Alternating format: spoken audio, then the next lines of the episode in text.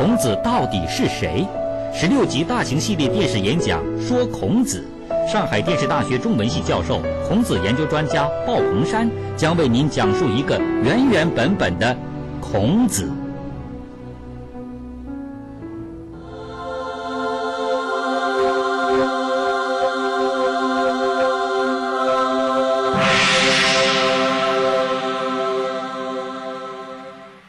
侯范之乱的起因是三桓之一的叔孙氏有一个封地叫后羿。像叔孙氏这样的大夫，平时都在首都曲阜侍奉国君，商议朝政，自己的封地就只能派家臣去代为管理。而这些家臣到了主人的封地以后，往往修建城池，招募人马，渐渐地把封地变成一个个割据的小据点。这些据点对国君当然是一个很大的威胁，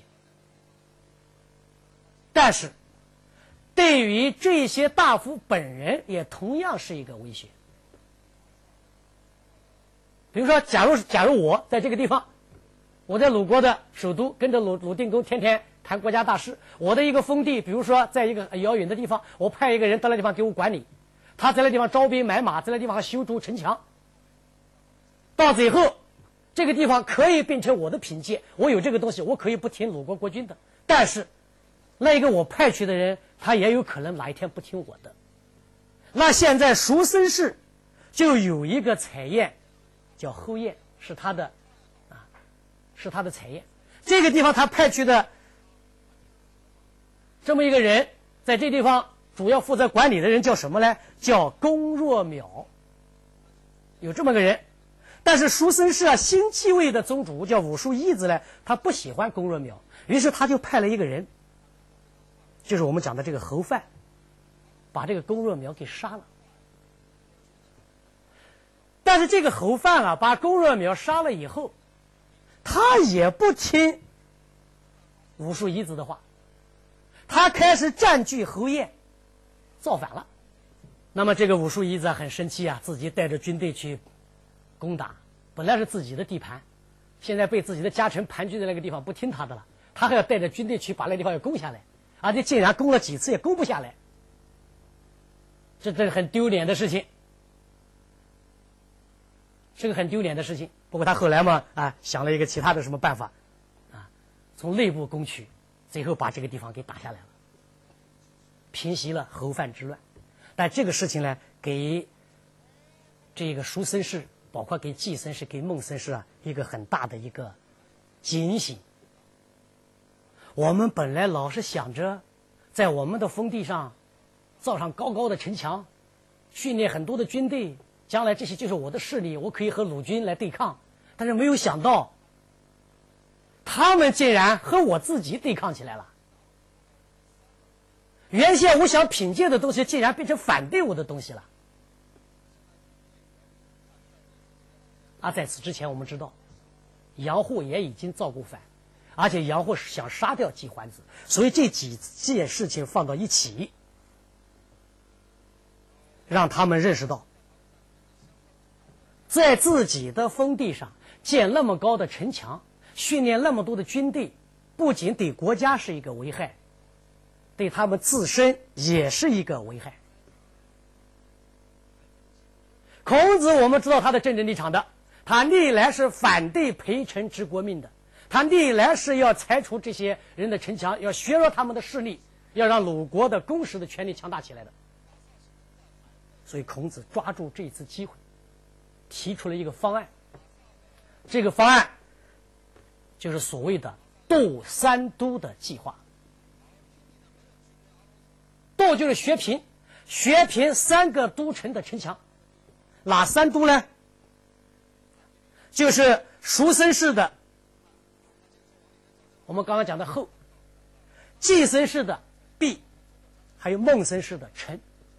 注意啊，后、毕和陈分别是三环的采燕。这三环每一个人的采燕上都有一个大臣，一个大臣，这里面都有很多的军队，都形成了割据的势力。不仅不听鲁国国君的，甚至也不听他们自家的大夫的。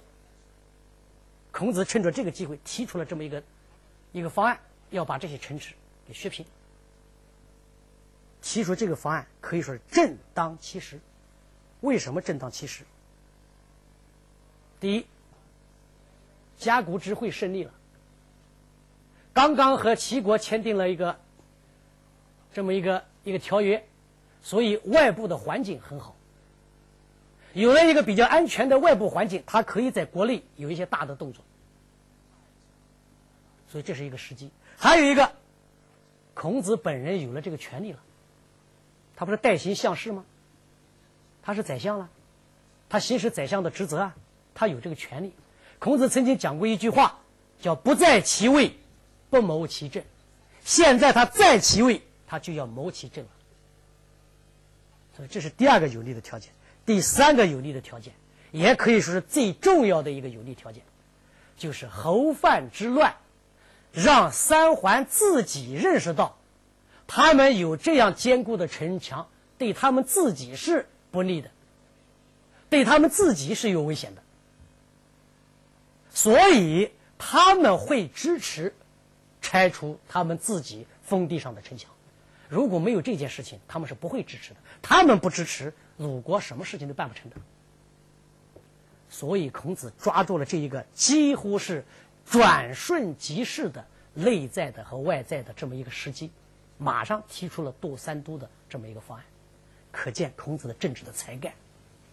好了，杜三都的计划，最终由谁来执行呢？由孔子的弟子子路来执行。子路执行这个计划有两大有利条件：第一，子路此时是季氏的家里面的总管，是他的家臣，他有这个权利；第二，子路是一个军事人才，子路很勇敢，他是个军事人才。他是个三军统帅式的人物，而要削平这些城墙，必须有这样的人物，必须有武力的介入，所以子路很合适。那么，于是大家就把这个计划具体的让子路来执行。三都第一都后最简单，因为刚刚已经把这个后刚刚给平息下来，所以渡三都的第一个后后郡。啊，后燕这个计划，这个渡的计划很容易就执行了。然后到了第二个城市，就是季孙氏的家里面的封地的菜园里面的壁，到这个地方就出了一些大的问题了。毕燕当时盘踞在毕燕里面的人是谁呢？是公山不扰，还有一个叫叔孙哲，这两个人。公山不扰就是杨户的。死党是杨户的好朋友，杨户已经逃到齐国去了，但是公山不扰一直占据着毕业。这个人看到叔孙氏的后已经被拆掉了，他就马上想到了，那下一步就拆我了，把我的毕业一拆了，我还有什么凭借啊？我还能干什么事啊？所以他先下手为强，他干什么呢？他就带着军队。他抢先一步啊，带着军队进攻鲁国的首都，你可见当时的形势是多么严峻，也可见孔子为什么要渡三都。一个三都里面的一个小小的家臣，竟然带军队进攻国家的首都，这就证明了这个三都真的是不渡不行啊。公山不饶和叔孙哲等人带着军队进攻鲁国的首都曲阜的时候。那个鲁定公啊，还有季桓子啊等等，竟然毫无防备，一下子打了个措手不及。鲁昭公、季桓子都跑到季氏的家里面，登到跑到季氏家高高的台子上躲起来了。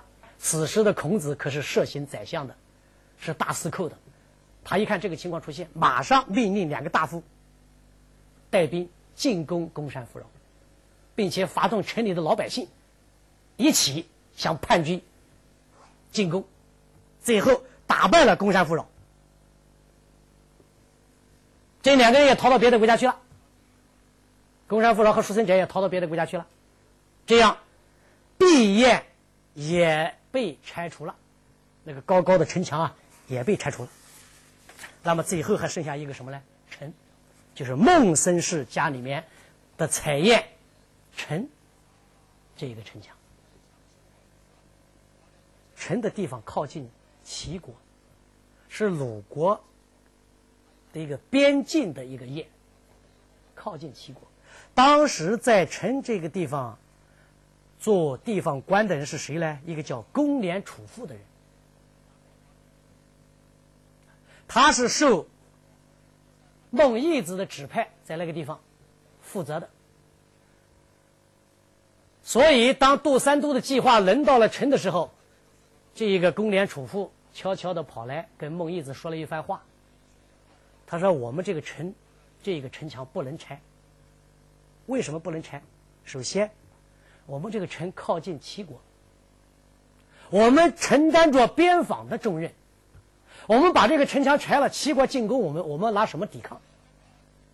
所以，从国家的利益出发，城不能拆除。”这是从国的角度，那你从你孟义子的角度，从你孟氏家族的角度，你也不能拆，因为城是你家的，你拆了以后，你有什么凭借啊？于是这个公廉楚父给孟义子出了个主意，说你就装着不知道，啊，如果鲁国的国君派军队来拆，我就不不拆，我不听从命令，我就抵抗，你就装着不说话就对了。这个孟义子是孔子的学生啊，孟义子的父亲去世的时候，跟孟义子说。我死了以后，你一定要跟孔子学习。所以按说他应该听老师话的，但是，在事关自己的利益，在事关自己家族利益的重大的事情上，他就不听老师的话了。他就在旁边装傻不吱声了。而且这个时候，季孙氏和叔孙氏，当自己的两个封地里面的城被拆了以后。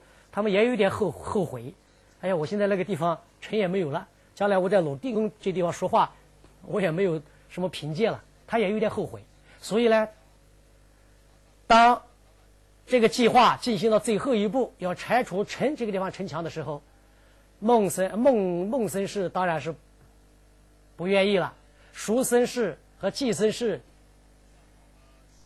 也沉默了，不管了。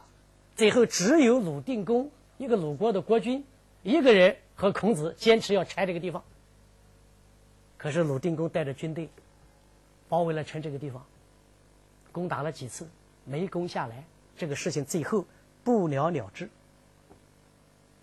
渡三都的计划最后渡了两都，还有一都就没渡成。这一件事情，我们说孔子是成功了还是失败了呢？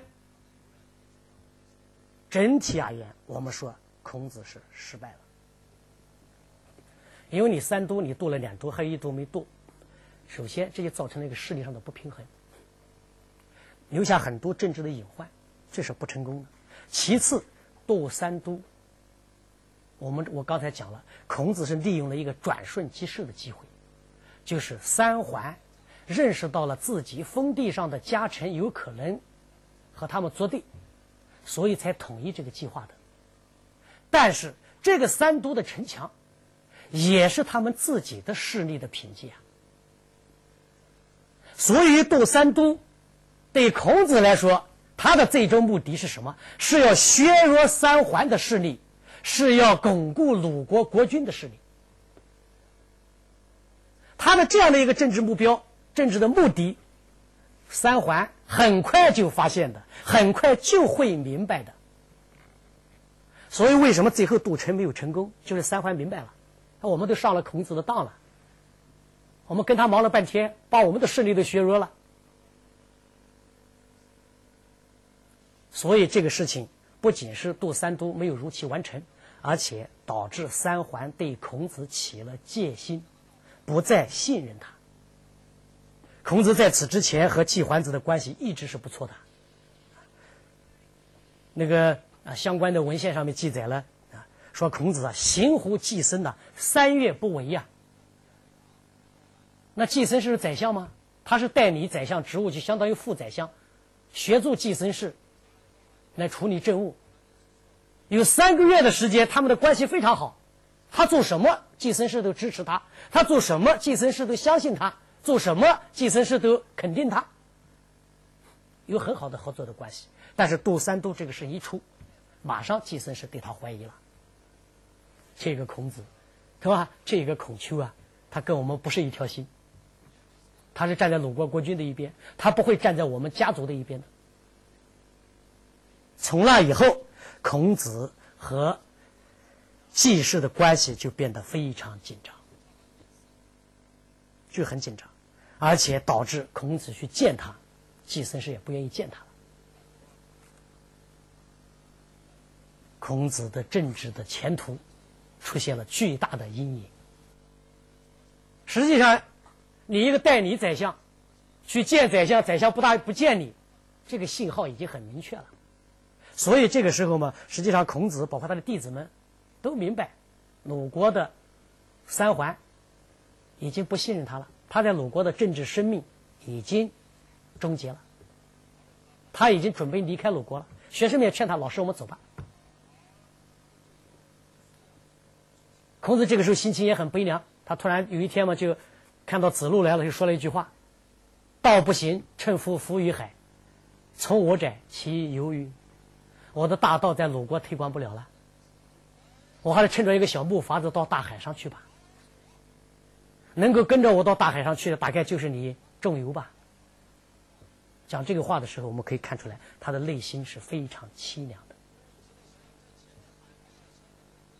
还不仅仅有内忧啊。孔子还有外患，这个外患呢，就是齐国。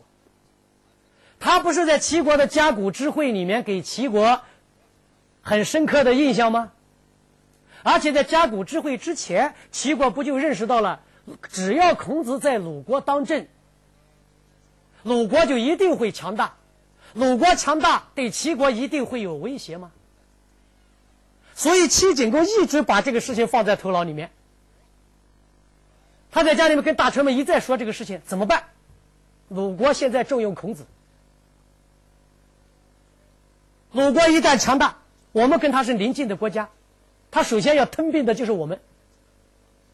我们还是赶紧跟他搞好关系吧。我们是不是给他送一点土地啊，来拉拢拉拢他们啊？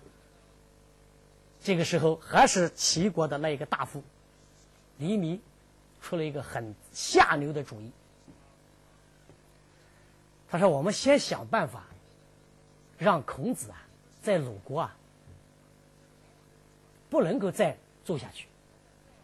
先阻止他。如果阻止不了，我们再给他送东西也不晚啊。那么用什么样的办法来阻止孔子呢？来阻止孔子在鲁国从政呢？”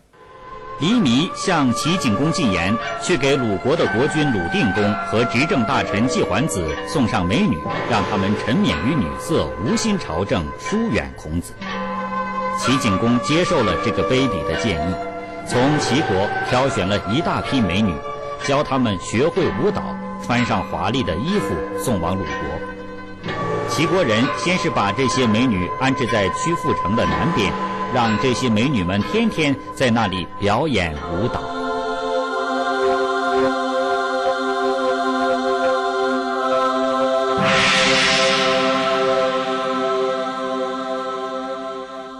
这个季桓子一听说齐国送了很多美女来，他一开始也不好意思接受啊。你说一个执政的大臣接受了别人送来的美女，对吧？这个在道德上、品行上、名声上影响太大呀。但是他又忍不住，他就跑去看。装成普通的老百姓，穿上便装去看，越看他心里面越痒痒，然后回来就跟鲁定公说：“哎，那些美女真漂亮，我们还是把她接收下来吧，照单全收，全收下来了。”这件事情给孔子打击非常大。后来孔子说了一句话，说：“吾未见好德如好色者也。”我从来没有看见一个人爱好德行像爱好美色那样。这句话跟跟。这个季桓子跟鲁定公这个行为有关系的，然后孔子的弟子们像子路就更看不惯了。子路非常耿直啊，说：“老师啊，这个这个国君呢和这个执政呢，季桓子都太不像话了。我们走吧。”孔子那时候还舍不得啊，他好不容易有今天这个地位啊。他说：“我们等一等，马上鲁国就要举行交祭了，就在野外祭天。说按照礼节的规定。”交际完了以后，这些祭肉啊，祭祭祀的时候不是有牛肉、羊肉、猪肉吗？对吧？祭祀完了以后，这些祭品按规定要分送给大夫们的。我们就等一等，看他们祭祀完了以后，这个祭肉分不给分分不分给我？我现在是大夫啊。他们如果分给我，说明他们还把我看作大夫，还愿意重用我，我们还可以在这再做。如果他们不送给我，那我们再走。鲁国的交际大典举行了，举行完了以后，果然分送祭肉的时候没有送给孔子。我们刚才讲，季桓子不愿意见孔子，这已经是信号很明确了。现在分送祭肉，鲁定公又不愿意把又不把祭肉送给孔子，那鲁定公的信号也很明确了。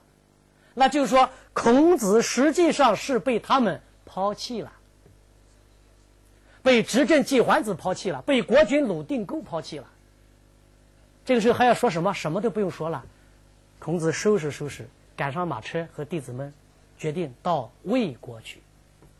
一路上走得很慢，弟子们很埋怨他：“老师啊，你为什么走这么慢？走快一点！你以前从齐国，齐景公不用你了，你跑得那么快。现在鲁定公不用你了，你怎么走得这么慢？”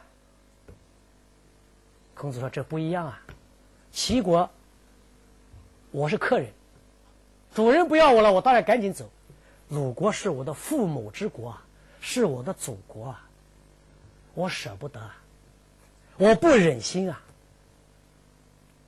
走到了鲁国的边境，住下来，再等一晚上。他的内心里是看一看，季桓子和鲁定公会不会派人来挽留他。”想一想，孔子真可怜啊！他果然就派了一个人来，叫师己。可是这个人来不是来挽留的，是赶来送行的。来了以后，一句道歉的话也没有，一句挽留的话也没有。所以这个师己啊，看到孔子那个可怜的样子啊，他自己都有点不好意思，就安慰孔子说：“孔先生啊，这个事情我知道你没有错啊。”孔子此时能说什么呢？孔子说：“我什么也不想说了，我给你唱一首歌吧。”孔子很喜欢音乐，他动不动就唱歌，我就给你唱一首歌吧。唱了四句歌词，啊，怎么唱的我不知道，但歌词我们知道。啊，他说：“那些女人的口啊，可以逼着我们这样的大臣出走啊。那些女人的话呀，可以让国家衰败啊。那我今天能做什么呢？我就悠哉悠哉。”快乐的过我的时光吧。师吉赶回去，向季桓子汇报。季桓子问他：“哎，你到了国境线上看到孔子，孔子说了些什么呀？”师吉讲了，孔子什么也没说，就唱了一首歌。怎么唱的？他又把这个歌又给季桓子唱了一遍。季桓子也有一点惭愧，哎，说是这是孔子在怪我啊，是我有错啊。我说季桓子很专权，但是人品行并不很坏。孔子危害到他自身的利益，他当然会，对吧？出于自身的利益，会，对吧？对孔子嘛又疏远的那个。但是人品行，我觉得并不很坏。所以呢，在知道了啊，听到了诗集这样的啊汇报以后，他也叹了一口气，而且他说了：“这是孔丘在怪我啊，我有错啊。”但是知道有错，又绝不会再把孔子招回来，因为这必定是政治立场问题，毕竟是家族利益问题。孔子一生里面，他的主要的政治活动也就到此结束了。